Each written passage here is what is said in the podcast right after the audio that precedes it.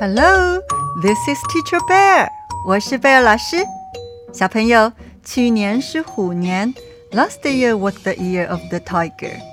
今年是兔年，This year is the year of the rabbit。你知道明年是什么年吗？Do you know what next year is？你知道十二生肖是哪十二种动物吗？Do you know which 12 animals are in the Chinese zodiac? 你知道你属什么吗？Do you know your Chinese zodiac animal？让我们来听听这些小朋友讨论十二生肖。Let's listen to these kids discuss the Chinese zodiac. 今年是兔年，我哥哥属兔，所以他今年十二岁了。This year is the year of the rabbit. My older brother's animal is rabbit, so he's twelve years old. 为什么属兔的孩子今年十二岁？Why is a child born in the year of the rabbit twelve years old？因为十二生肖就是每十二年循环一次啊。Because the Chinese zodiac cycles every twelve years. Amy，那你属什么？Amy，what is your Chinese zodiac animal？我属马。My Chinese zodiac animal is horse. 所以你今年九岁。 so you are nine years old. 哇，你算得好快啊！哇，you calculate so fast.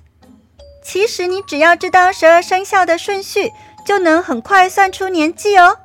Actually, as long as you know the order of the Chinese zodiac, you can quickly calculate someone's age. 十二生肖的顺序是什么啊？What is the order of the Chinese zodiac？就是鼠。 牛、虎、兔、龙、蛇、马、羊、猴、鸡、狗、猪。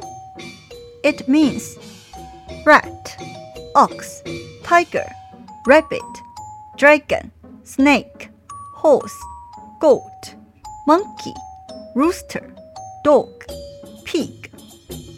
我属龙，我今年十一岁。 my Chinese zodiac animal is dragon, and I am 11 years old. 我属蛇. My Chinese zodiac animal is snake. 所以你今年十岁. So you are 10 years old this year. 没错, that's right. 我属羊. My Chinese zodiac animal is goat. 所以你今年八岁。 so you are eight years old this year. 是的，Yes。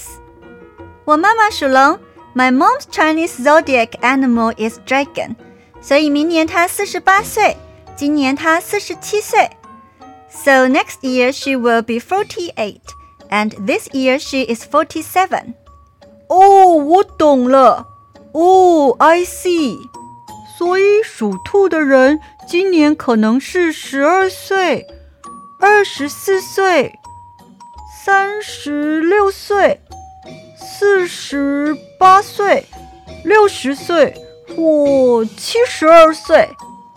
So people whose Chinese zodiac animal is rabbit may be 12, 24, 36, 48, 60 or 72 years old this year. 哇，你的数学真好！哇，Your math is really good. 哪里哪里，It's nothing. 你现在才念二年级，刚学乘法不久。You are only in the second grade now, and you have just learned multiplication not long ago. 以后你也会很厉害。Your multiplication will be great in the future too.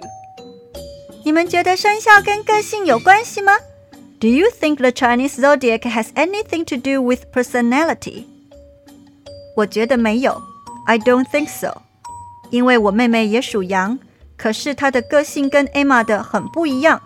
Because my younger sister's Chinese zodiac animal is also goat, but her personality is very different from Emma's。我听妈妈说，生肖跟运气有关系。 I heard from my mother that Chinese zodiac has something to do with luck. 比如说，今年属兔的人犯太岁，所以要特别小心。